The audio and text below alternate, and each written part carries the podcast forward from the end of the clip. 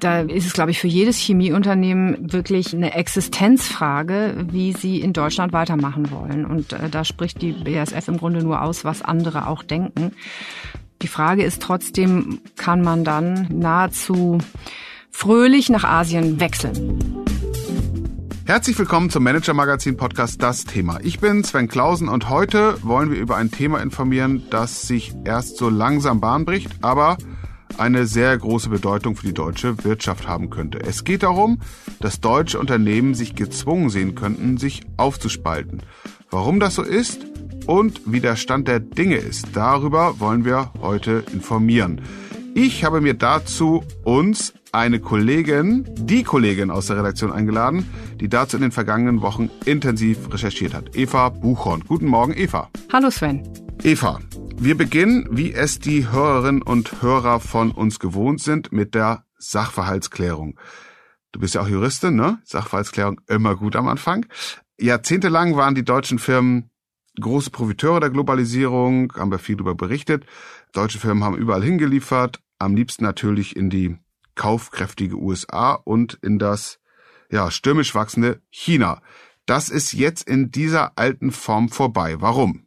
Ja, Sven, also erstmal möchte ich noch vorausschicken, ich habe das ja nicht allein recherchiert, sondern da war noch der Kollege Dietmar Palan drin und auch der Kollege Marc Böschen. Also wir haben wirklich als kleines Team uns in den letzten Wochen sehr intensiv mit den USA und mit China befasst. Ja, und das sind zwei große Mächte, die natürlich beteuern, dass sie weiter Geschäfte mit uns machen wollen, mit den Deutschen, aber zu ihren eigenen Bedingungen. Und was heißt das jeweils, wenn wir vielleicht mit China anfangen und dann auf USA kommen? Also was heißt eigene Bedingungen in Bezug auf China? Also China hat sich ja in den letzten Jahren zu einem für uns immer wichtigeren Markt entwickelt und es hat Stärken entwickelt in bestimmten Schlüsselindustrien. Und das führt dazu, dass deutsche Unternehmen mehr und mehr auch Abhängigkeiten spüren. Sie müssen in China präsent sein, um den Markt zu bedienen und auch um bestimmte Industriegüter Da vor Ort einzukaufen, also zum Beispiel Elektronikkomponenten oder auch chemische Grundstoffe. Und das heißt, so langsam aber sicher beginnt China am längeren Hebel zu sitzen.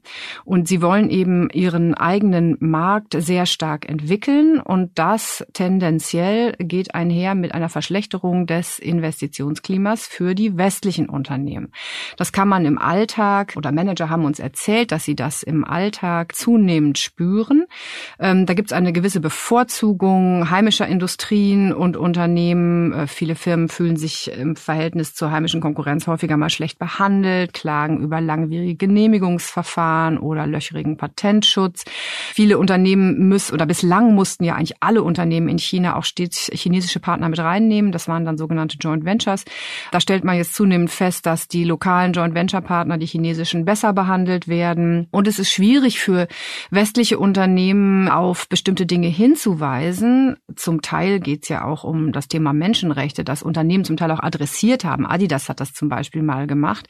Dann äh, kann es passieren, dass sich in den sozialen Netzwerken Empörungsorkane erheben und die sind, davon gehen jedenfalls die westlichen Beobachter aus, oft auch politisch inszeniert, so dass Unternehmen einfach sehen müssen, wie sie mit den chinesischen Partnern umgehen, ohne die zu erzürnen. Und dann muss man vielleicht noch dazu sagen, die letzten Jahre Jahre waren für westliche Unternehmen einfach auch erschreckend, weil sie gesehen haben, wie weit China geht, um die Zero-Covid-Politik durchzusetzen.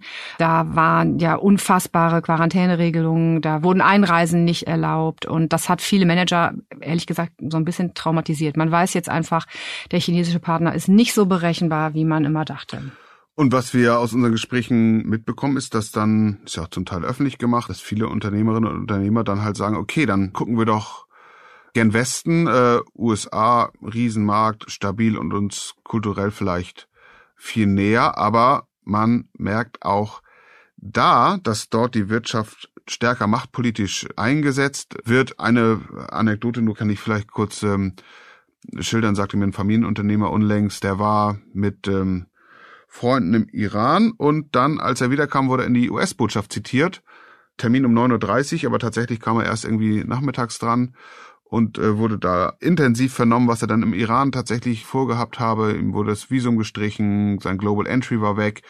Und er wurde dann wieder, sagen, aus der Botschaft entlassen mit der ganz klaren Maßgabe, doch bitte künftig einen Bogen um den Iran zu machen.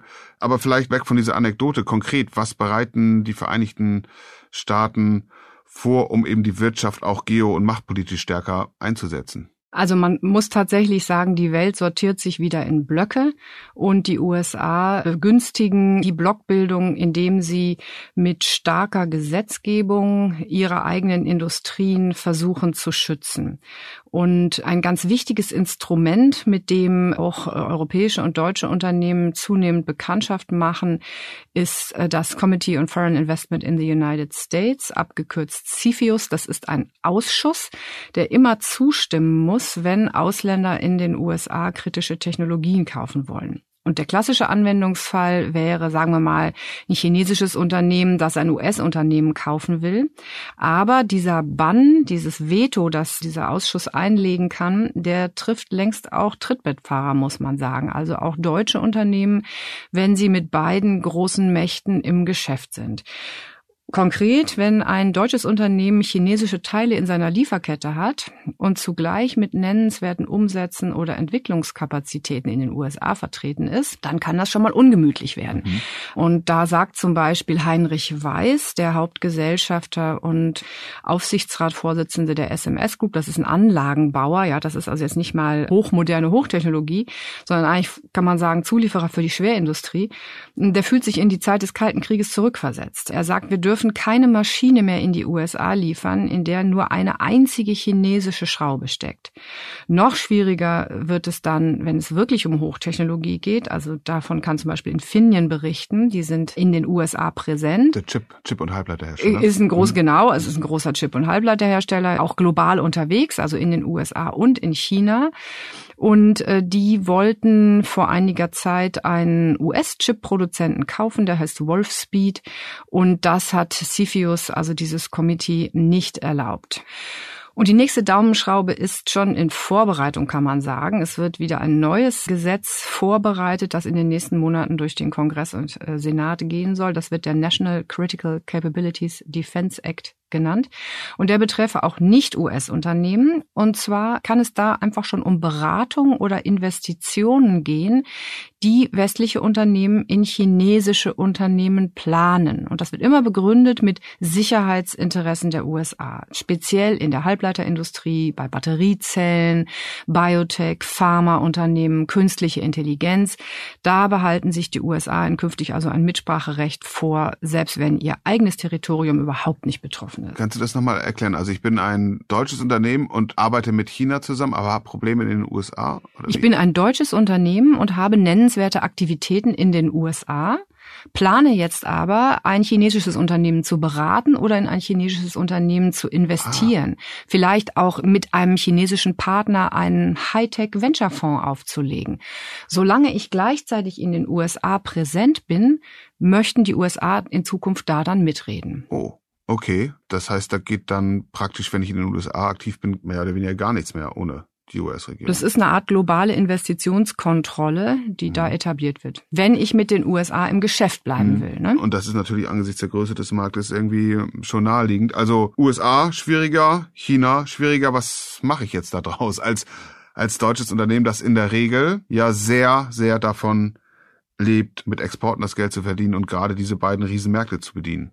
Ja, es ist die große Zeit des Pragmatismus, muss man sagen. Die mhm. Unternehmen versuchen, solange es geht, natürlich überall Umsätze und Geschäfte noch mitzunehmen und denken gleichzeitig darüber nach, sich aufzuspalten, quasi, also erstmal im untechnischen Sinn, sich in beiden Interessengebieten etwas selbstständiger aufzustellen. Die klassische Lösung besteht darin, dass man die Lieferketten entzerrt, also dass man wirklich nur noch lokal produziert.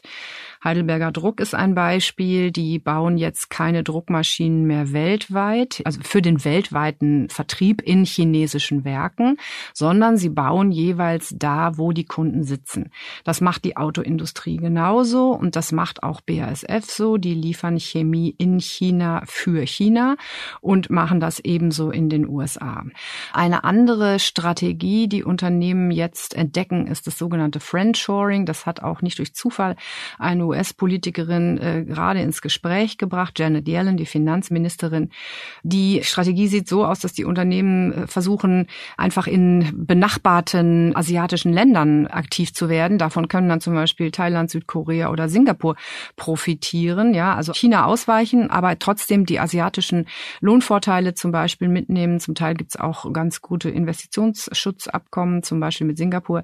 Das kann eine Strategie sein. Und parallel dazu beginnen die Unternehmen, und viele sind da auch schon sehr weit, ihre Systeme zu entkoppeln. Also zum Beispiel Mann und Hummel hat uns das berichtet. Das ist, das ist ein Genau. Schwäb schwäbischer ja. Spezialist für Filtersysteme. Mhm. Genau.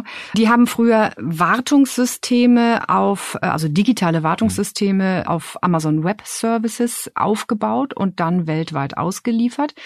Und da muss man sagen, da geht der Druck eben heute auch eher von der chinesischen Seite aus. Die müssen nämlich mit Alibaba das ganze Ding nochmal entwickeln. VW könnte ich auch noch nennen. Die sind ja auch sehr, sehr präsent in China. Ich glaube, 2018 war das stärkste Jahr für VW, in denen sie die Hälfte ihrer Autos in China verkauft haben, vier Millionen Autos. Und die bauen jetzt quasi, also Oliver Blume und sein neuer äh, China-Asien-Vorstand Brandstätter bauen zwei unterschiedliche Ökosysteme, eins für die USA und den, die westliche Welt und eins ausschließlich für den chinesischen Markt. Und da wird dann alles getrennt, insbesondere aber die interne Kommunikation, die ICT-Systeme und auch vor allem zu dem Zweck, Intellectual Property zu sichern. Also das hört sich ja irgendwie so an, ist ja immer so, wenn man von Plattform oder von Ökosystem redet, hört sich das erstmal an, als könne man was, nichts dagegen haben. Was soll man schon gegen Ökosystem haben? Aber de facto, das, was du beschreibst, heißt doch, dass es dann getrennte Unternehmen geben wird, oder? Also ob die sich irgendwann wirklich in zwei Unternehmen, so wie Aldi Nord und Aldi Süd, ja, mhm. wirklich äh, nichts mehr miteinander zu tun haben, gesellschaftsrechtlich völlig entkoppelt sind. Ich glaube, da sind wir noch nicht. Im Moment ist es eher so, dass man dann eben hundertprozentige Töchter mhm. gründet. Aber natürlich kann das ein Schritt sein, denke ich, dass man wirklich die gesellschaftsrechtliche Trennung komplett vollzieht. Mhm. Also das, was du gerade geschildert hast, den Vorstoß der US-Administration, dass man wirklich genau kontrollieren will, ob ein Unternehmen, das in den USA ist, irgendwelche Verbindungen zu China hat, scheint mir so, als sei das durchaus eine Variante, um da ganz sicher zu gehen, dass man da keinen Ärger mit der US-Regierung bekommt, dass man es wirklich knallhart trennt. Das ist noch nicht der Fall, aber mhm. das wird sicherlich in den Strategieabteilungen der Konzerne mhm. sehr genau durchgedacht. Mhm. Aldi Süd, Aldi Nord, die haben ja, jetzt diskutieren die gerade wieder, ob die sich annähern in Sachen Einkauf, aber ansonsten haben die, sogar das Logo ist unterschiedlich, bis auf den bis auf die Buchstaben, die vier, haben die eigentlich nicht viel zusammen, äh, nicht viel gemeinsam. Ne? Absolut. Und es hat uns auch ein Stratege eines großen deutschen Autokonzerns genau darauf aufmerksam gemacht und hat gesagt, denkt an Aldi Süd, Aldi Nord. Also das ist die Idee, die da im Extremfall hintersteckt. Genau. Im Moment ist es erstmal so, alles wird komplizierter, alles wird teurer, alles wird ineffizienter. Aber das ist eben der Preis, den man zahlen muss, wenn man äh, sich in dieser neuen Blockwelt bewegen will. Blockwelt mit ganz unterschiedlichen Einstellungen auch dazu, äh, ja, was eine Zivilgesellschaft ausmacht, äh, wie man sich so als Gesellschaft organisiert, USA, China, Europa. Wir haben jetzt ja festgestellt, was es bedeutet, wenn man so abhängig ist von einem Land wie Russland.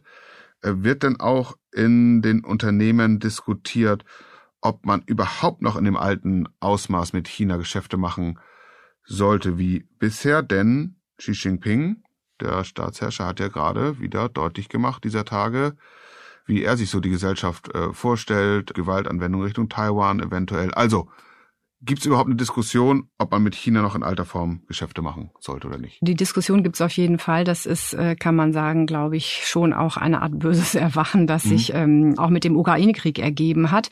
Ich glaube, was passieren wird, ist, dass die Unternehmen knallhart schauen müssen, welche Alternativen sie haben. Also wenn man eher klein ist, wenn man eher ein Mittelständler ist, wenn man das Gefühl hat, man wird der chinesischen Staatsmacht und ihrem Protektionismus auf Dauer nichts entgegensetzen können. Das werden Unternehmen sein, die am ehesten jetzt auch aus China sich verabschieden. Je größer die Unternehmen, muss man sagen, desto hinter den Kulissen, desto stärker halten sie an ihren langfristigen Logiken fest. Man hat den Eindruck, bei einigen, es wird sehr logisch argumentiert, ja, es wird auch immer wieder darauf verwiesen, dass es eben in bestimmten Sektoren Abhängigkeiten gibt äh, von China, die wir gar nicht reduzieren können. Es gibt auch äh, das Thema Digitalisierung, ja, was für die Autoindustrie zum Beispiel mhm. wahnsinnig wichtig ist. Da weiß man, man muss in China sein, um zu verstehen, was Autokunden von morgen wollen wollen. Es gibt aber auch welche, es gibt auch Unternehmen und auch Topmanager, die sich recht kritisch äußern. Also Christian Sewing hat das zum Beispiel gemacht, nun Kunststück, der ist ein Banker, aber auch er hat natürlich Kunden in China und er sagt, ähm, die engen Verflechtungen der deutschen Wirtschaft mit China sind problematisch und man muss darüber jetzt sprechen, welche Alternativen deutsche Unternehmen haben. Carlos Tavares, der CEO von Stellantis, zu denen ja äh, Peugeot, Citroën und Opel gehört, hat vor kurzer Zeit eine regelrechte Kehrtwende hingelegt. Er hat eigentlich im Frühjahr noch geplant, sein China-Geschäft zu intensivieren und hat sogar die deutschen Werke abgestraft, hat gesagt, die Fertigungsqualität in China ist einfach besser. Dann ist er einen Schritt zurückgegangen, indem er das geplante Gemeinschaftsunternehmen von Jeep obwohl ich glaube, das, das gab sogar schon. Also mhm. Äh, ich glaube, das ist ein existierendes Joint Venture von der Konzernmarke Jeep und dem Autohersteller Guangzhou Automobile Group beendet hat. Und er hat gesagt, wir wollen kein Leidtragender möglicher gegenseitiger Sanktionen werden. Da merkte man also schon, mhm. das Leben zwischen den Blöcken wird schwieriger. Mhm. Und im September hat er dann die eigentlich geplante Expansion von Stellantis ganz abgesagt, weil er sagt, die politischen Spannungen zwischen Peking, den USA und der EU der wachsende Nationalismus, das rigide Covid-Regime, Taiwan, das sind alles so Probleme, die stellen eine Zeitenwende dar, die man einfach nicht ignorieren kann. Und Eva, ich weiß nicht, ob er aus Bescheidenheit oder fast verschwiegen, BASF, ne? Weltmarktführer in der Chemie, du kennst dich auch in der Chemie gut aus, da äh, hast du recherchiert und ja, großen Beitrag auch geschrieben, dass da innerhalb der Führungskräfte ist. Genau zu diesem Thema reichlich Streit gibt. Ja, das habe ich jetzt dramaturgisch ans Ende gesetzt, ja, ich ja. damit. Ne, noch ein kleiner Knaller für unsere Hörerinnen und Hörer. Ja. Genau. Also ähm, BASF, äh, da geht im Moment tatsächlich die Post ab. BASF ist sehr präsent in China schon mit einem Verbundstandort, also mit einem dieser ganz großen Produktionsstandorte, die zentral sind für die Chemieproduktion. Und äh, sie planen seit 2018 einen zweiten Verbundstandort in Südchina, in Zhanyang, ich hoffe, ich spreche das jetzt mhm. richtig aus, zu errichten. Und da ist jetzt im Juli die finale Entscheidung gefallen und nach unserem Kenntnisstand ist die nicht einstimmig gefallen, sondern es äh, hat sich äh, quasi eine Oppositionsfraktion entwickelt und äh, die Wortführerin ist die Vorständin für die Petrochemie Saori Dubourg, die deutlich stärker als der CEO Martin Brudermüller Bedenken hat in Bezug auf weitere Investitionen in China. Und äh, man kann sagen, das spaltet äh, durchaus das Unternehmen. Es gibt auch andere Stimmen im Management, die sich da kritisch äußern. Auf der anderen Seite sorgt BASF nun auch für einen eigenen Knaller, indem sie nämlich nicht nur intensiv in China investieren wollen, sondern zugleich angekündigt haben, dass sie in Europa und insbesondere in Deutschland jetzt ein Restrukturierungsprogramm fahren, das zu jährlichen Kosten Einsparungen von 500 Millionen Euro führen soll. Und das ist eine ganz, ganz bittere Ansage für die Arbeitnehmerschaft hier in Deutschland und in Europa. Und insofern ist da auch mit erbittertem Widerstand der Gewerkschaft IGBCE zu rechnen. Und deren Chef Vassiliadis hat diesen Widerstand auch schon angekündigt. Also harte mhm. Zeiten in Ludwigshafen. Mhm, ja, und, und BSF war ja über Jahrzehnte so ein stiller Star der deutschen Wirtschaft, muss man sagen, Weltmarktführer, aber immer alles einstimmig, einmütig, ganz äh, lauter und so. Aber die Zeiten sind vorbei. Der Chef von BSF, du hast ihn schon erwähnt, Martin Brudermüller, hat ja Deutschland als Chemiestandort abgeschrieben, unter anderem wegen der vergleichsweise hohen Energiekosten, einem großen Bedarf an Gas. Das ist eine wirtschaftliche Realität, die er da schildert. Hat er denn recht damit, den Chemiestandort Deutschland abzuschreiben? Also man muss zumindest sagen, ich glaube, andere äh, Chemie-CEOs könnten ihn sehr gut verstehen. Mhm. Und äh, man hört so in Hintergrundgesprächen, dass die Unternehmen, die jetzt äh, gerade ein größeres US-Geschäft haben und ein kleineres China-Geschäft, vielleicht auch, weil sie sich von Teilen ihres China-bezogenen Geschäfts in letzter Zeit getrennt haben, da hört man schon so den einen oder anderen Seufzer der Erleichterung. Also ähm, natürlich ist es jetzt schwer geworden, in Deutschland ähm, Chemie kostendeckend zu produzieren produzieren. Ja, also wir haben dieses große Gasthema, wir haben große Schwierigkeiten bei diesem extrem hohen Energieverbrauch, den die Chemieindustrie ja hat, als Rohstoff und als Energie wird ja Gas benötigt. Da, da ist es, glaube ich, für jedes Chemieunternehmen wirklich eine Existenzfrage, wie sie in Deutschland weitermachen wollen. Und äh, da spricht die BASF im Grunde nur aus, was andere auch denken. Die Frage ist trotzdem, kann man dann so hm. nahezu fröhlich nach Asien mhm. wechseln. Mhm. Ist das richtig oder nicht? Eva, vielen Dank. Gerne, Sven. Das war der Manager Magazin Podcast Das Thema. Eva Buchhorn, Sven Bergmann, Mareike Heinz und Philipp Fackler. Die drei haben diese Folge für Sie produziert. Und ich, wir bedanken uns für Ihre Aufmerksamkeit und freuen uns, Sie am kommenden Freitag wieder bei uns begrüßen zu dürfen. Wenn Sie unterwegs in der Woche Ajour bleiben wollen über das, was Relevantes passiert in der deutschen und internationalen Wirtschaft, empfehlen wir Ihnen ein Abo des Manager-Magazins. Alle Angaben dazu in unserer App. Bleiben Sie gesund und optimistisch und machen Sie etwas aus Ihrer Zeit.